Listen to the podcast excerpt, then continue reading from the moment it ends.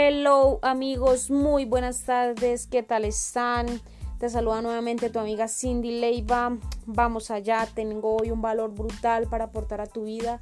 Así que quiero que prestes toda tu atención en este momento, un corto tiempo que va a ser muy gratificante para ti y de mucha bendición. Así que vamos allá. Vale amigos, hoy vamos a estar hablando acerca de las reglas del rey David. Bueno, primeramente quiero decirte, sigue el ejemplo del rey David. Una persona que realmente a mí personalmente me impacta mucho, me impacta mucho, es una persona para mí que admiro muchísimo, fue un gran hombre de Dios y la verdad fue un hombre que siempre habló en victoria, siempre creyó en lo que él pensaba. Sabes, la escritura dice, cualquier cosa que pidas según la voluntad de Dios será hecho. Y déjame decirte, hay poder en lo que dices. Me impacta mucho David. Cuando David enfrentó a Goliat, un gigante casi dos veces de, su tamaño, fue una, no fue una coincidencia. Realmente no fue una coincidencia que David lo mirara y le dijera, este día te derrotaré, yo te venceré y alimentaré las aves del cielo con tu cabeza. No fue coincidencia. Primeramente porque él sabía que Dios iba delante de él respaldándolo. Y segundo porque tenía creencia y confianza en sí mismo. Él no era solo una persona positiva, él entendió este principio, y el milagro realmente estaba en su boca. Pero él tuvo que liberarlos y declarar la victoria antes de enfrentarse. Sabes, las palabras no son, como semillas. Cuando hablamos de algo comienza a crecer la raíz. Todo lo que tú hablas en el día empieza a crecer, empieza a crecer. Estás como cultivando esa semilla la cual va a dar fruto. Lo interesante realmente es que David no tenía a nadie que creyera en él.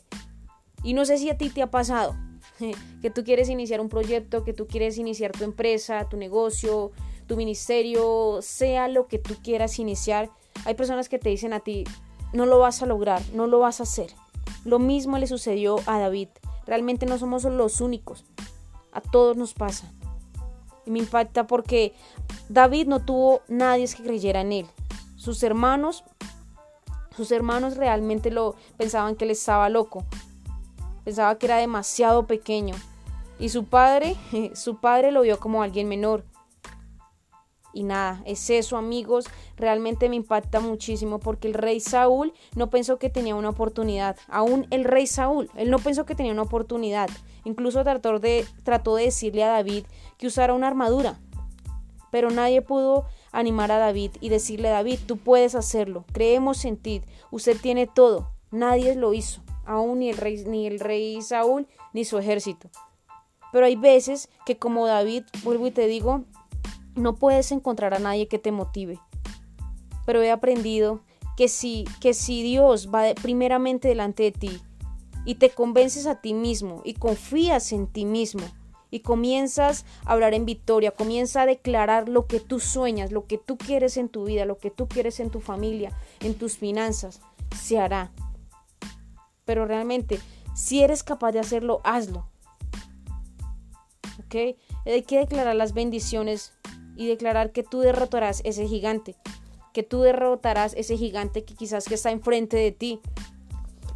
Así que eh, otra cosa que quiero decirte es que David, David era, o sea, me impacta porque era como una, un adolescente, una persona, yo creo, lo, lo identifico mucho con un chico, sin formación, un joven militar sin experiencia y sobre todo muy pequeño pero él tenía algo que lo hacía diferente. Él tenía la creencia en sí mismo, la fe en Dios y confianza de que lo iba a hacer. Y él dijo, Goliat, yo te venceré, yo te venceré, este día te venceré. Algunos de los que estaban alrededor suyo se burlaron, se burlaron de él, incluso hasta Goliat. Pero él siguió firme y declaró la derrota de ese gigante, declaró que ese sería su día. Yo me imagino que si David hubiera dudado y dicho, qué grande es esto, qué grande es este problema, no tengo ninguna armadura, no me siento calificado, no creo que tenga una oportunidad. Si hubiera hablado en derrota, no sabríamos quién fuera David hoy en día. Pero él habló en victoria y confesó que lo que él declaraba, así iba a ser.